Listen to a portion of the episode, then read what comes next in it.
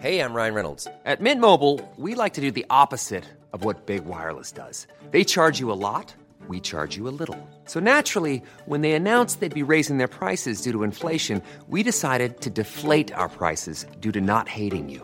That's right. We're cutting the price of Mint Unlimited from $30 a month to just $15 a month. Give it a try at mintmobile.com slash switch. $45 upfront for three months plus taxes and fees. Promo rate for new customers for limited time. Unlimited more than 40 gigabytes per month. Slows. Full terms at mintmobile.com. Bonjour à toutes et à tous, c'est Bart et je suis ravi de vous accueillir pour ce nouvel épisode du podcast Extraterrien, le podcast qui interviewe des sportifs hors du commun. Le but de ce podcast est de vous partager leurs secrets, leur vie et d'en apprendre beaucoup plus sur eux afin d'en tirer un maximum de conseils. Donc si vous aimez le sport, l'aventure, le développement personnel ou que vous aimez simplement vous inspirer de personnalités remarquables, alors ce podcast est fait pour vous. Juste avant de commencer, j'ai quelques messages à vous faire passer. Si c'est la première fois que vous écoutez le podcast, je vous remercie d'être arrivé jusqu'ici. D'ailleurs, je vous recommande l'épisode avec Mathieu Torder qui a traversé l'Antarctique à seulement 27 ans. D'autre part, si vous ne le savez pas, j'ai beaucoup d'ambition avec ce podcast et je souhaite aller chercher des sportifs de plus en plus incroyables. Et j'aimerais vraiment interviewer vos sportifs préférés. Sachez que l'un des meilleurs moyens de les convaincre de participer, c'est notamment de leur montrer que vous êtes nombreux à adorer le podcast sur les réseaux sociaux et sur les notes iTunes. Donc si ce n'est pas encore fait, allez mettre une note sur Apple Podcast ou iTunes, c'est vraiment ce qui m'aide le plus à inciter des sportifs connus à venir témoigner. Si vous écoutez plutôt sur Spotify, vous pouvez très facilement le partager en story sur Instagram, taguez-moi et je vous repartagerai. J'en profite donc pour vous rappeler le nom du compte Instagram, c'est extraterrien.podcast. Suivez-le et vous y retrouverez les coulisses du podcast. C'est aussi un excellent moyen de me faire vos retours et de me suggérer des invités. Enfin, j'ai aussi créé une newsletter que vous pouvez retrouver très facilement dans Google en tapant extraterrien newsletter. C'est le premier lien qui remonte. J'y partage des bons plans santé, matériel, préparation mentale, des livres, des documentaires qui m'ont beaucoup inspiré. Allez, je ne vous embête pas plus et je laisse place à mon invité du jour.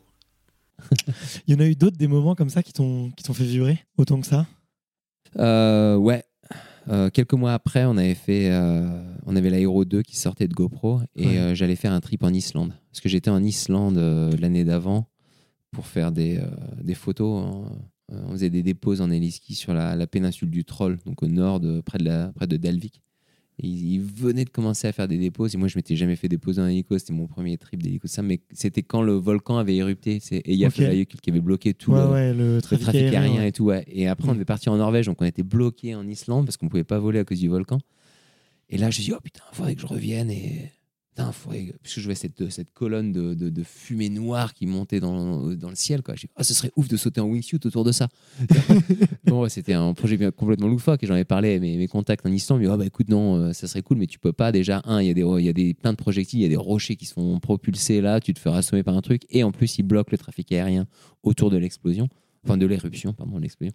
Euh, de l'éruption. Et, euh, mais, mais le volcan euh, se calme, tu pourras revenir et peut-être voler en wingsuit dessus, tu vois. Et donc après, je, prépare tout ce projet avec l'Islande et donc c'est euh, l'office du tourisme de l'Islande avait sponsorisé le truc, même le, ministère du le ministre du tourisme parce que c'était après leur crash financier, voulait vraiment aider à faire des trucs et tout, donc ils nous ont payé le voyage, hélico, hôtel, tout machin. Et GoPro a entendu parler de ça, il dit, ah bah écoute, on t'envoie un caméraman, ça te dérange pas, on va avoir une nouvelle caméra qui va sortir et tout.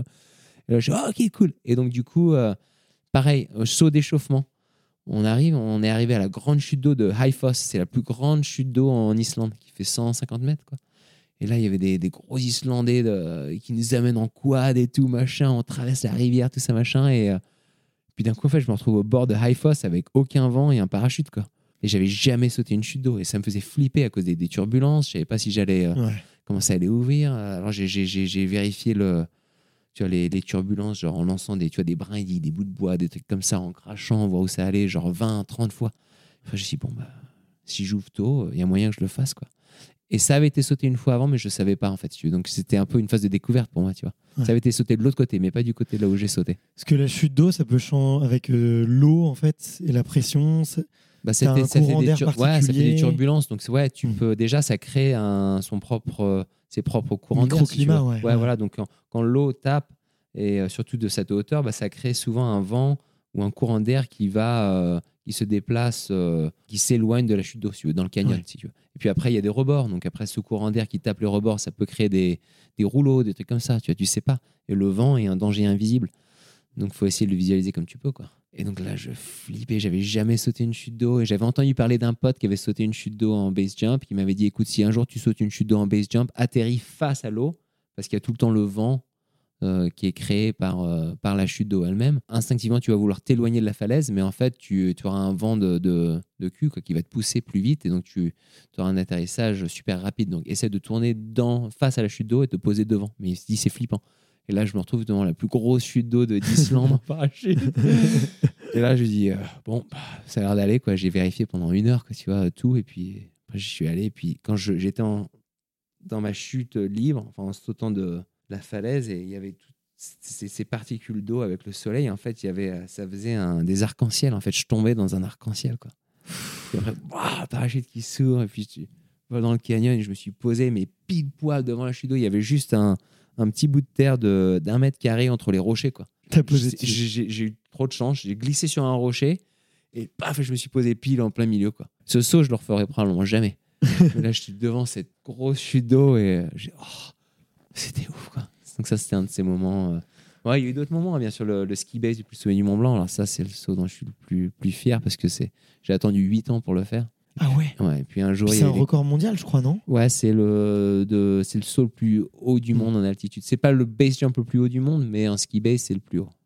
Euh, parce que, mais c'est pas, c'est pas un record qui a été homologué, tu vois. C'est juste euh, grâce au bouche à oreille et savoir ce que les autres ont fait en ski base jump. Shane avait sa- sauté le Jungfrau, qui était à 3009, je crois. Après, il y avait, euh, après j'avais sauté le Cervin. Le Cervin, c'était à 4100, je crois, là où j'avais sauté. Après, il y avait Ramon Roa, c'était un, un Chilien qui avait sauté, qui avait fait un wingsuit ski base à 4150.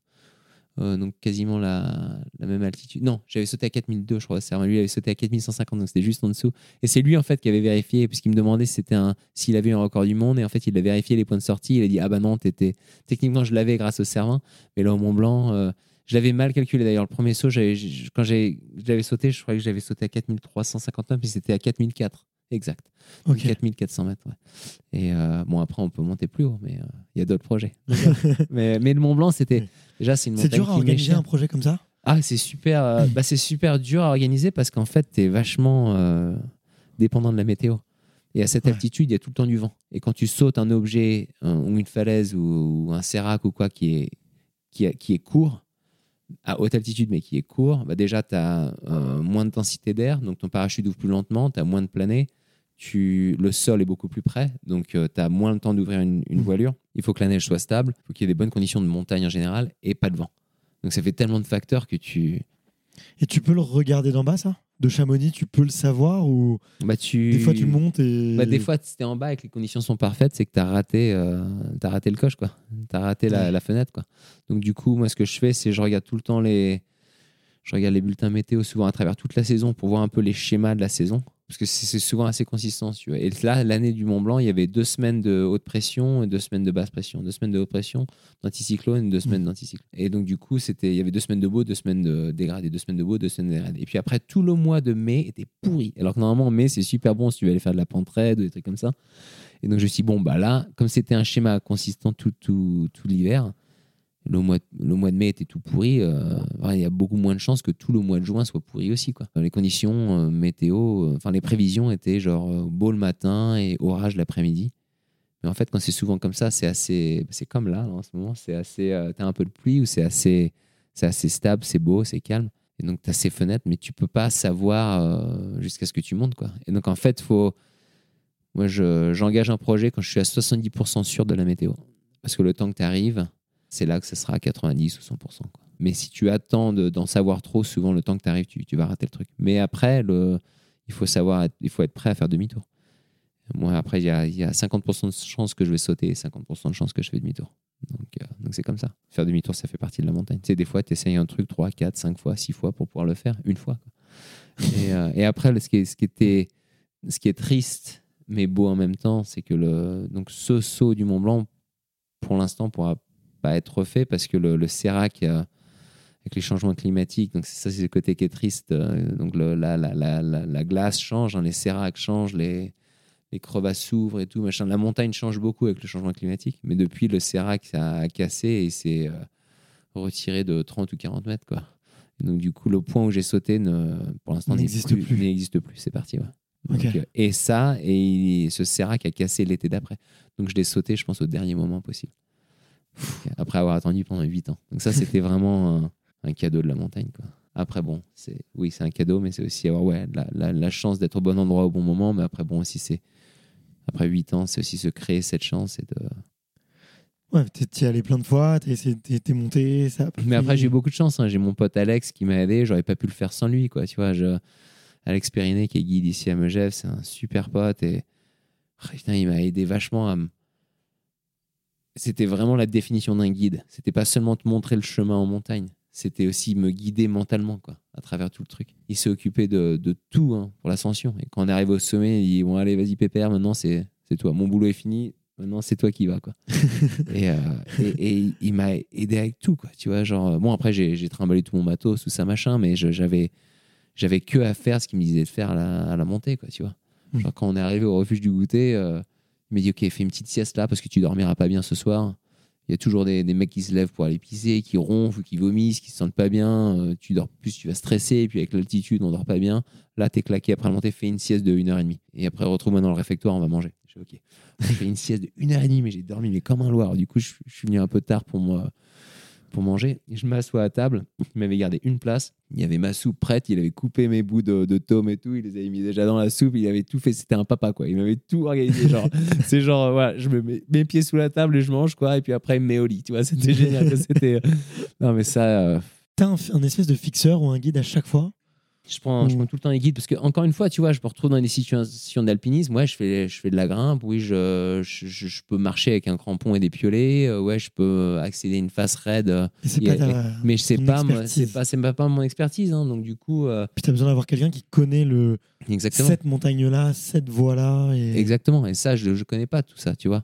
Donc, je connais le, le spot euh, de, de vue, je sais où aller, tout ça, mais je connais pas toutes les, les, les- nuances ou les, les petits détails qui, qui, qui peuvent faire la différence, tu vois. Et, bosser avec, euh, avec des potes qui sont, qui sont proches et, et, et- guides et qui connaissent bien les spots, c'est super important pour pouvoir euh, réaliser tes projets. Parce qu'en fait, tu vois, sur les vidéos, tu vois, le, tu vois le mec qui saute son truc, mais en fait, tu te rends pas compte de tout le travail d'équipe qui, qui est derrière, quoi.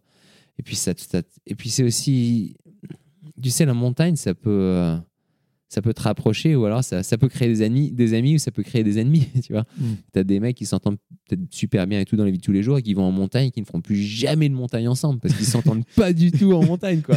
ou alors, tu peux aller partir en montagne avec un pote comme, euh, tu vois, comme avec Alex. J'adore aller en montagne avec Alex. On, putain, on s'entend super bien et puis on, tu parles de la vie, tu parles de, tu parles de tout, tu vois. Et c'est, tu sais, la montagne, en, en faire seul, c'est cool. J'en ai fait beaucoup hein, seul et j'en fais encore tous beaucoup seul. Des fois, je me lève à 4 h du matin tout seul et euh, je vais me faire mon saut en base jump tout seul. C'est flippant, tu vois. Mm. Mais c'est cool. J'aime bien cette, euh, cette autonomie, tu vois. Mais après, c'est vrai que aller en montagne avec un- une personne qui était chère, tu, tu crées des liens qui sont indestructibles. C'est magnifique. Ouais, et, après- souvent, tu te souviens plus limite de tes conversations que tu as eues à la montée que, que de la montée elle-même, tu vois. non, mais c'est vrai, c'est vrai. Tu partages un moment unique et euh, puis il y a un projet, quoi. Il y a Ouais. un but qui est un but partagé et du coup, tu, tu vas à fond dedans et tu essaies de, de Ouais. tirer vers le haut mutuellement euh, tout en partageant un moment, quoi. Ouais, euh, exactement. Et puis, tu vois, c'est. Tu vois, là, je reste, euh, là, je reste chez, chez mon ami Mélina dans son beau chalet, face, euh, croche. Mais tu vois, c'est, c'est aussi rester avec, avec- avec des, des personnes avec qui tu t'entends bien, un endroit où tu te sens bien. Et tu vois, je, souvent, je reste avec mon pote, sinon Stéphane, tu vois, avec qui euh, j'ai fait le, le saut au croche. Et euh, ouais, ouais, je pourrais me caler à l'hôtel pendant deux semaines, mais c'est, c'est plus cool d'être avec des potes, tu vois. C'est. Ça fait partie de ton expérience en montagne. C'est, ouais, c'est, ces connexions qui sont super importantes, quoi.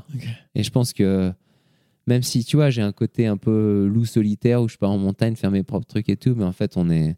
Un animal social, un peu comme tout le monde, quoi, tu vois, où tu as besoin de, de cette connexion, tu as besoin d'avoir des, des amis, des, des personnes qui, avec qui tu te sens bien, tu vois, c'est super important, quoi. Bien sûr. Pourquoi tu as choisi euh, de vivre aux États-Unis? et d'y rester Bah, je suis Tu pas. vois, là, moi, je te- je t'entends parler de, de Megève, du Mont Blanc, euh, euh, de tes potes et tout. J'ai l'impression que tu fais plus de projets ici, d'ailleurs, qu'au que- qu'aux States, tu vois. de- Ouais, bah, aux US, pour ce que je fais, c'est plus du mini-golf. Donc, euh, si tu veux faire des, tu faire des gros trucs, faut venir dans les Alpes. non, bon, pas partout. hein. Si tu vas en Alaska, c'est sérieux là-bas. hein. Ouais. Euh, Ou dans le Wyoming, tout ça. Bon, je- Ouais, non, mais je rigole. Je mais, te- bon. je- mais tu vas, ouais, tu vas au Colorado, tu vas dans l'Utah, tu vas dans l'Oregon. C'est des montagnes qui montent très haut, mais qui démarrent très haut aussi. Donc, tu as, as, moins de t'as moins de dénivelé, tu as moins de. C'est une terre parfaite ici, hein, en Haute-Savoie, pour faire tous, tous ces projets. Et puis souvent, tu sais, il faut, faut partir pour savoir où tu veux revenir. Ouais. Donc, euh, mais après, les US, euh, ça m'a apporté. Ça a ouvert des portes. ça m'a ouvert plein de portes. C'est un pays d'opportunités. Je veux dire, tu as des opportunités aux US que tu n'as pas en France. Ça, c'est Ok. c'est vrai. T'as un dire, exemple le- Bah ouais, déjà, même juste les marques, par exemple, tu, euh, les marques sont plus prêtes à, à- pas nécessairement financièrement, mais à, à aider un jeune qu'ils connaissent pas, qui sort de nulle part et qui est peut-être un peu, qui est ambitieux et culotté, et qui dit bon bah écoute, ouais, on va on va l'aider quoi. En France, c'est encore assez classique. En France, tu vois, il faut faire tes preuves. Faut, voilà, est-ce que tu fais du piqué Est-ce que tu es, je sais pas, euh, est-ce que tu es en Coupe du Monde Est-ce que tu es déjà établi Enfin, tu vois, je pense que on a, on a beaucoup de talent en France, tout ça, mais je pense que US, c'est euh, bah, c'est encore le Far West, hein, tu vois, c'est un pays un peu dehors la loi où tu. euh, voilà, et donc du coup, les, les marques sont allez, pff, allez, on y va, on en tête, tu vois, un peu comme l'histoire avec GoPro, tu vois, genre Ouais. mon, mon manager qui chance, achète quoi. mon billet d'avion avec sa propre carte de crédit, quoi, tu vois. Alors là, je peux te garantir qu'il s'est fait rembourser par contre, hein, parce que ça, c'est les. À l'époque, c'était un billet d'avion pour 800 dollars, c'était les meilleurs 800 dollars qu'il a jamais investi.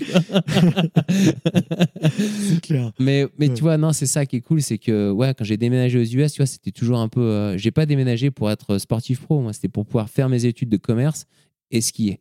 Je voulais bosser dans le ski. Alors, euh, j'avais l'opportunité de, de faire mes études dans le Colorado et donc, euh, bah, je me suis pas posé la question. J'ai voilà, j'ai tout rangé. euh, j'ai mis ma, ma, ma vie dans deux gros sacs de voyage et j'ai pris deux paires de skis et je suis parti au Colorado. Quoi. Je savais même pas à quoi la ville ressemblait. Tout ce que je savais, c'est que j'étais accepté dans une université américaine et j'avais un visa étudiant. Et je suis parti au culot. Quoi. Et je suis arrivé et en trois mois, je me suis retrouvé sponsorisé de la tête aux pieds. Quoi. Et je me dis putain, je fais mes études et ça y est, euh, je suis sponsor. C'est déjà un rêve d'enfant. Et je dis mais si je suis devenu sponsor, peut-être que, je pourrais gagner ma vie en faisant ça. Mais j'ai quand même euh, fini mes études de commerce, je travaillais à côté et puis euh, c'est ça en fait. Je faisais de la chute libre, je, bossais comme assistant marketing pour la station de ski de, Durango. J'étais sponsorisé par plusieurs marques. Je faisais le circuit de freeride, euh, championnat de Ok. freeride à l'époque. Et euh, après, le week-end, je partais au centre de chute libre aller faire deux, trois sauts pour me préparer au base jump. Donc en fait, tu vois, j'avais cette flexibilité de pouvoir, pouvoir créer ma vie. Et c'est Ouais. un peu plus dur de créer sa vie en France parce que tout est. Tu as une norme qui est déjà un peu plus établie, tu as, un t'as un schéma à respecter. Et si, t'es, euh, si tu veux sortir un peu du schéma, c'est pas pris au sérieux ici. Tu es Mm. vu un peu comme quelqu'un de loufoque, mais pas nécessairement comme quelqu'un qui. Ça a changé, je pense, hein, aussi. Ouais. Mais euh, tu vois, j'ai 38 ans. Quand j'avais 15 ans, euh, Ouais. c'était pas comme ça en France. Genre, les choses ont beaucoup changé aussi maintenant. Parce que bon, il y a plus de.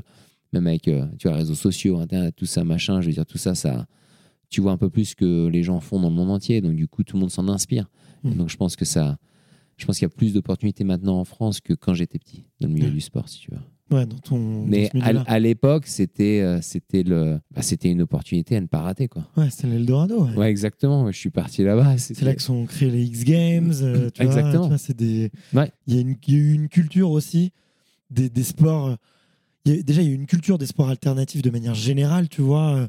Euh, Tu vois, quand tu regardes le BMX, le hip-hop, euh, enfin, ou le breakdance qui arrive au, jeu- au jeu, tu vois, Ouais. c'est aussi euh, une influence américaine, tu vois. De...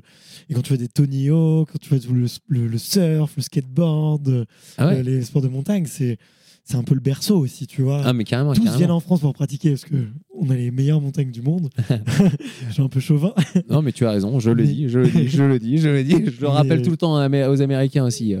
Quand je suis à la station de ski, il faut. euh, Alors c'est comment euh, ici par rapport aux Alpes? Bah, euh, Les Alpes c'est 100 fois mieux. Mais là-bas, on te donne la chance, quoi. On aime les profils. euh, Puis je pense aussi, tu vois, on- ils aiment un peu plus les profils un peu généralistes ou un peu touche à tout, genre. Toi, tu vois, tu- au début, tu voulais tester plein de trucs, tu voulais mélanger plein de disciplines. En France, c'est OK, tu, tu veux faire du ski?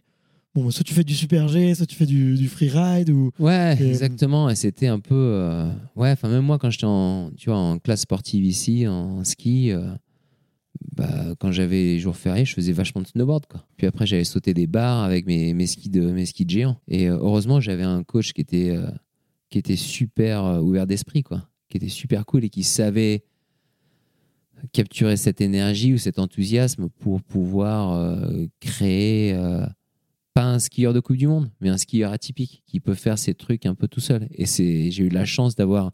C'est ça en fait, à travers ma vie, je pense, j'ai eu la chance d'avoir des. J'ai eu beaucoup de mentors qui m'ont beaucoup aidé, tu vois. Et euh, j'avais pas nécessairement une super ambiance familiale, mais j'ai, j'ai pu euh, contrebalancer tout ça. J'ai eu la chance de, que ça soit contrebalancé. C'est pas moi qui ai contrebalancé, mais que ça a été et que ça a pu être équilibré grâce à l'influence de personnes super importantes et, et super euh, bah, bienveillantes, quoi. Et donc j'ai eu, je pourrais pas être là où je suis aujourd'hui sans, sans avoir eu tous ces, toutes ces personnes qui m'ont qui m'ont pris sous leurs ailes, quoi.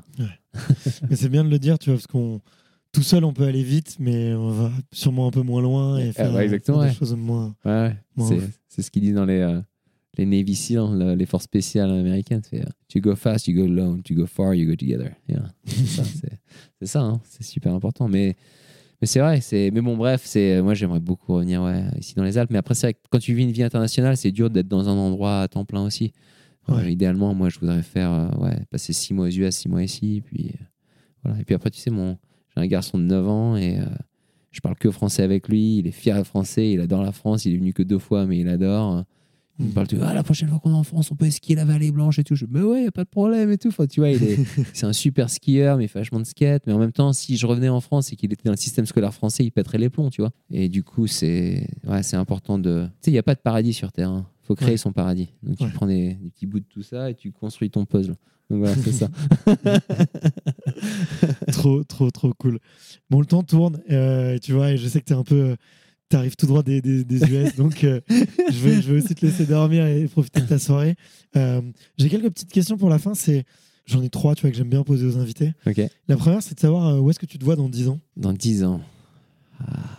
Ouais, dans 10 ans, je me vois 6 mois aux US, 6 mois en France euh, avec ma dulcinée. Et voyager avec mon fils et dire Allez, euh, range ta planche de surf là, mais là dans un sac, on va aller surfer en Indonésie. Allez, vas-y, c'est parti. c'est comme ça que je me vois dans 10 ans.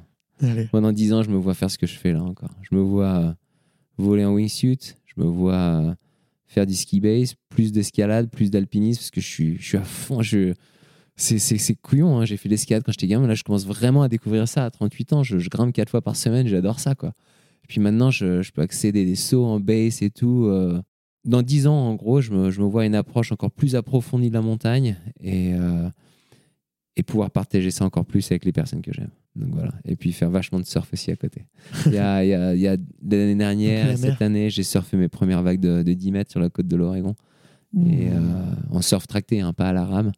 Et donc je veux, ouais, je veux pousser ça un peu plus aussi. Parce que, en fait, ouais, je faire du ski, euh, ouais, ski base, surfer des grosses vagues et, et faire du base jump ou de la wingsuit. Et puis après, partager tout ça avec mon fils. Tu, connais, tu connais Mathieu euh, Crépel? Mathieu Crépel, ouais, de nom, mais pas, personnellement, ouais. Mais lui aussi, tu vois, il a fait euh, beaucoup, euh, tu vois, beaucoup, beaucoup de ski. Et lui, là, il se met à la mer. Il a testé le bateau aussi. Ouais. Si, si tu testes la voile, tu vas vite être accro, je pense. Tu vois, c'est vraiment hyper addictif. Écoute, euh, me rajoute pas un truc de plus là, parce que sinon je vais pas y arriver. hein. Mais tu vois, en discutant avec lui, il m'a dit Ouais, j'aimerais bien tester un peu tout ce qui est base jump et tout. Ah, bah, il n'a pas, pas encore du tout d'expérience, mais euh, Ah, mais écoute, bah, mets-nous en, mets-nous en contact. Moi, je le. Ouais, je... tu le chauffes. ouais, non, moi, je vais, je vais le caler. On peut, peut aller, tu sais. euh,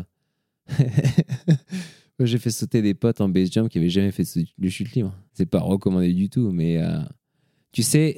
J'aurais peut-être pas dire ça, mais ouais, si tu fais. Il y a des spots, tu vois, c'est pas nécessairement euh, safe de faire ça. Un jour ou l'autre, tu vas devoir te mettre à la chute libre si tu veux, sauter des grandes falaises, si tu veux savoir bah, gérer ton corps en chute libre. La seule façon de le faire, bah, c'est de faire de la chute libre. Mais faire des sauts de pont, des trucs comme ça et tout, tu vois, un mec comme Crépel qui, euh, qui est super à l'aise en l'air, qui, voilà, qui surfe super bien, qui, qui a cette notion de, vitesse, qui, sait s'adapter au dernier moment dans des situations euh, qui peuvent être critiques et rester calme. Tu as plein d'expériences dans ces sports qui vont t'aider en base jump. Et tu vois, c'est la, loi des, des 10 000 heures. Si tu veux être très fort à quelque chose, il faut, faire 10, 000 il faut faire 10 000 heures du truc. Et quand tu as fait, bah, si tu as passé tes 10 000 heures en montagne, en ski, par exemple, bah, en base jump, ça va être 5 000 heures. Et puis après, si tu commences le parapente après ça et que tu sais déjà faire du base, bah, en fait, ça va être, euh, oh, boum, 2500. Tu vois et puis, en fait, tu peux réduire le truc euh, petit à petit. En fait, c'est. voilà, il y a une phase d'approche. Après, tu, ça veut pas dire que tu fais n'importe quoi, que tu vas balancer quelqu'un de, tu d'un pont comme ça sans savoir euh, qui ils sont ou ce qu'ils peuvent faire. Mais il y a des, bah, Mars Dasher, il a de Red Bull, il a un, il a un cours de, un programme de base jump aux US qui s'appelle Taste of Base. Et il apprend par exemple aux mecs qui font du parapente, qui n'ont jamais fait de chute libre, mais qui savent voler une voile de parapente. Bah, il leur apprend à faire du base jump sur un pont dans l'Idaho, quoi, tu vois. Tu peux faire des ouvertures, euh, tu vois, tu peux tenir l'extracteur pour eux, voir comment ils se débrouillent. Puis après, s'ils arrivent à être stables en chute, tu leur mets l'extracteur dans la main. Tu peux y aller étape par étape. Mais euh, après, bon, bien sûr, c'est pas le chemin qui est du tout recommandé, tu vois. Ça veut dire quoi recommander? Bah, plus c'est. sécuritaire. Souvent, on euh, dit, ouais, on dit voilà, Sans 100, griller les 100 à 200 sauts en, base, en, en chute libre avant de commencer le base jump, tout ça. Et on dit c'est. 500 sauts avant la wingsuit aussi ou? Ouais, ça dépend des pays. hein. Aux US, c'est 250. Ouais, j'ai Ouais. mon premier saut, j'avais 49 sauts, quoi. C'est vrai? C'était en chute libre, c'était dans un, au milieu du Washington. euh, c'était un jour de pluie, un mec avait un avion qui avait pas de porte. euh, il m'a amené, euh, il m'a fait sauter dans la pluie, quoi. C'était pas du tout. Ah, J'aurais pas parlé de cette histoire. parce que vraiment- non, c'était complètement. Mais tu vois, encore pareil, raconte, c'était- raconte vite. C'était- à l'arrache avec un mec qui s'appelait euh, Eldon Burier. Et malheureusement, il est décédé depuis, mais c'était un ancien des forces spéciales américaines et tout. Et puis, il m'a eu faire des sauts en ski base, en base jump et tout classique. Et il m'a dit, euh, j'avais déjà, je sais pas, une centaine de sauts en base jump. J'avais que euh, 49 sauts ouais, en, chute libre. Quoi. Donc, j'avais déjà 150 sauts à peu près. Et euh, ouais, vas-y, on y va, je t'emmène en wingsuit. Et bon, j'avais une toute petite wingsuit, c'était pas un gros truc et tout. euh. Donc, ouais, j'ai fait un saut, c'est bien passé. Et puis, et puis voilà, quoi. C'était. Mais tu peux sauter sous la pluie en wingsuit? Normalement, t'as pas le droit de sauter quand il pleut. C'était, c'était vraiment à l'arrache, quoi. C'était. euh, on est même plus même. On a sauté quoi à 1200 mètres en plus, parce qu'on pouvait pas aller plus haut parce que les, les nuages étaient trop épais. Tu vois, la couverture, ouais, bref. Oh, c'était. euh, Si tu fais un saut accompagné en France, je crois qu'il faut ouvrir à 1500 en chute libre. Donc vous, vous étiez à 1002 déjà. Ouais, bah écoute, on va pas chipoter. Hein. C'est les États-Unis, tout est permis. hein. non, c'est pas ça, mais c'était, un peu au milieu de nulle part. Et puis c'était. euh, Tu sais, j'ai ouais, fait à peu près 2-3 ans de saut un peu hors la loi comme ça, tu vois. J'avais un pote qui avait un avion, euh, j'avais un parachute de base, j'avais même pas de parachute de secours, j'avais pas d'altimètre, euh, j'avais une wingsuit, et puis voilà, balance-toi, quoi. Et le mec du coin, c'était même le shérif, quoi. Donc tu vois, c'était. Ils s'en foutaient, quoi. C'était. Mais euh, en même temps, voilà, bon, c'est c'est ça qui est beau en base jump, c'est que je pense, tu vois, la chute libre a tellement été réglementée dans plein de pays, hein, surtout en, tu vois, en, en France, en Australie, euh, bon, aux US, bon, tu as, as beaucoup de règles aussi, mais c'est des. En Suisse aussi, non? En Suisse C'est là que aussi. t'as un des meilleurs spots au monde. Ouais, t'as des non? super spots, mais c'est t'as moins de. euh, c'est c'est moins rigide là-bas, si tu veux, mais t'as as plus, je parle tout au niveau des, des règles de l'aviation civile, tout ça, Ouais, machin, et tout ça. En France, c'est c'est assez, euh, c'est assez réglo et tout, tu vois. c'est et c'est, je comprends pourquoi ils font ça, parce que ça apprend aux gens à faire les choses bien et à, et avoir moins d'accidents.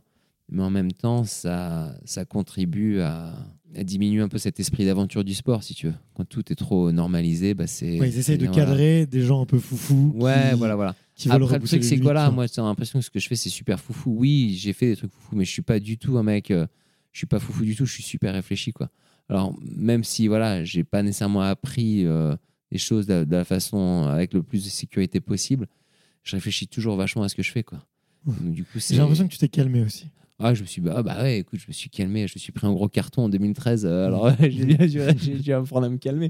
Non, mais c'est ça. Je pense que c'est aussi aussi euh, c'est marrant parce que ouais, je me suis calmé parce que même en, en ski, en jump, quand tu commences au début, enfin personnellement, moi, je voulais vraiment me y aller à fond. J'avais tellement cette euh, j'avais cette envie, cette hargne, ce désir quoi. Et je l'ai toujours. Mais maintenant, ce que je recherche, euh, c'est pas faire le foufou en montagne. Ce que je recherche, c'est la sérénité quoi. Et je me sens tellement bien et tellement posé en montagne quoi. Et en fait, je profite beaucoup plus de, ce que je fais en montagne maintenant que je me sens plus posé. T'en profites pas vraiment quand tu fais un saut et tu dis euh, bon bah j'espère que ça va marcher quoi. Tu vois? Enfin, tu sais que ça va marcher, mais tu sais que si tu as une approche qui est tellement engagée que c'est pas nécessairement euh, une recette de idéale pour la survie quoi. Mais c'est- aussi nécessaire de passer par là pour développer l'expérience qu'il faut pour pouvoir faire des choses très engagées. Et quand tu es passé par là et que tu as fait ça, genre 100 fois, 200 fois euh, ou plus, euh, eh ben, tu t'établis un peu une méthodologie. quoi. Hmm. Et puis une fois que tu as ça, eh ben, tu sais à quoi t'en tenir et tu sais comment faire les choses bien. Et puis et surtout, tu n'hésites pas à faire demi-tour. Et maintenant, je suis, ouais, je suis dans une phase complètement différente. Quoi. Mais tu vois, j'adore parler de ces histoires parce que c'est des moments qui, qui me sont chers, que je, je n'oublierai sûr. jamais, tu vois. Mais maintenant, c'est vrai que approcher la montagne avec euh, le plus de sérénité possible, mais je, me sens tellement bien, quoi. Je me sens posé tout en envoyant du, du gros, quoi. Et c'est- génial parce que tu tu tapes vraiment dans un état de d'omniprésence, quoi. Tu te sens vraiment genre...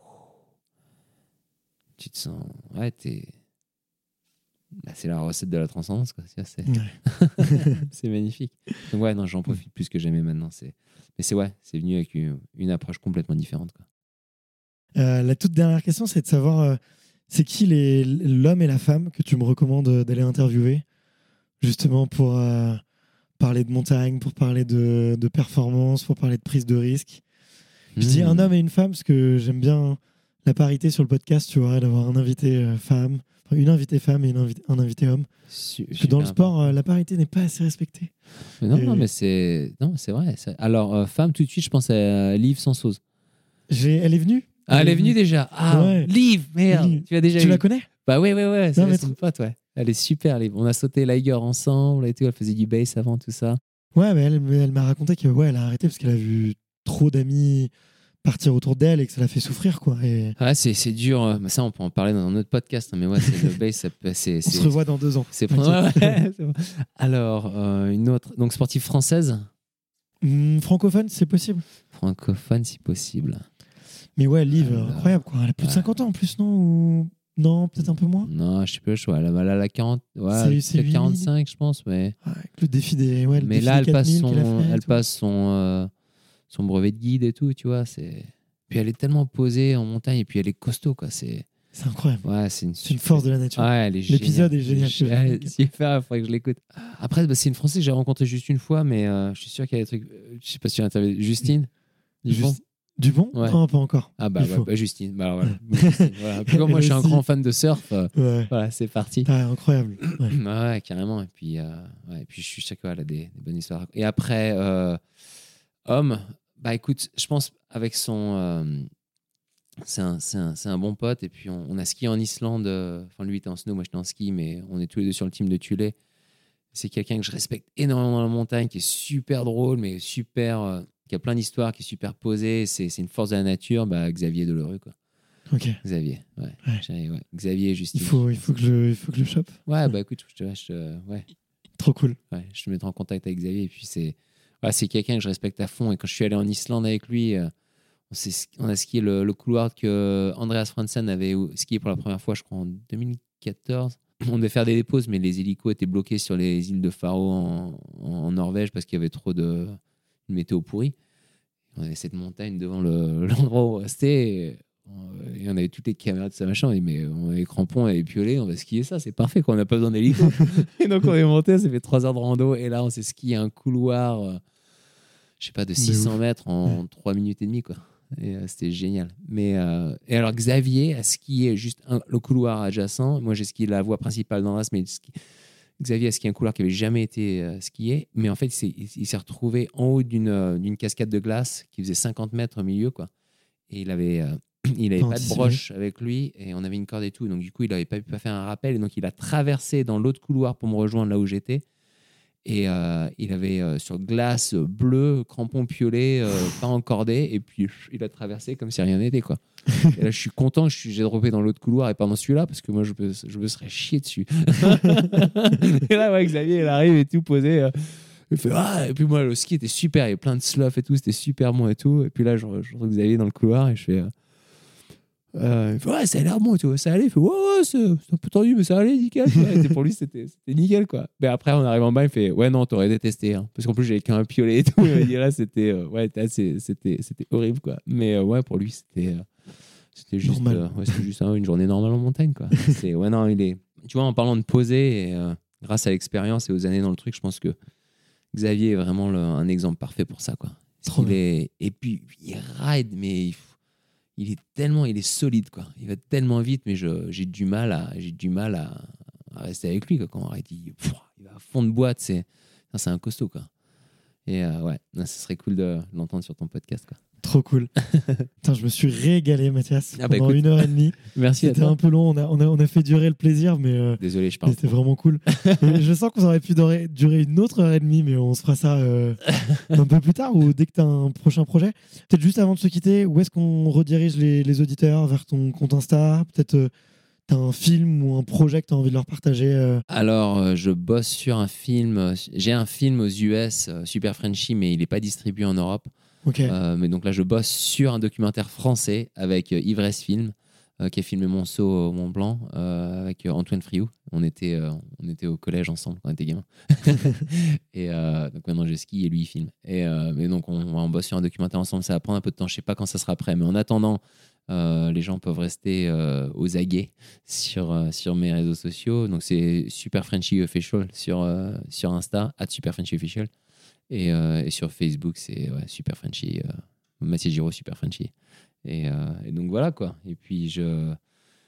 Voilà, donc je, je posterai tout le temps des trucs sur, sur mes tripes, tout ça machin, ou si j'ai des films qui sortent, trucs comme ça. Et puis, et puis voilà quoi. Ok. Cool.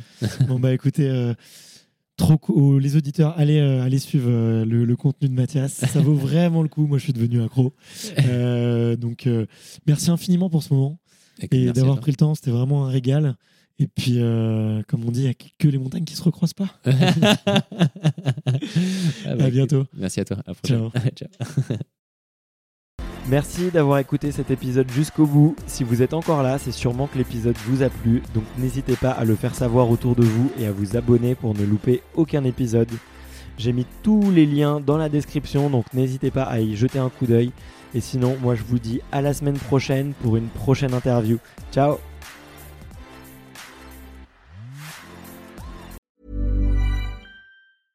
when it comes to your finances, you think you've done it all. You've saved, you've researched, and you've invested all that you can.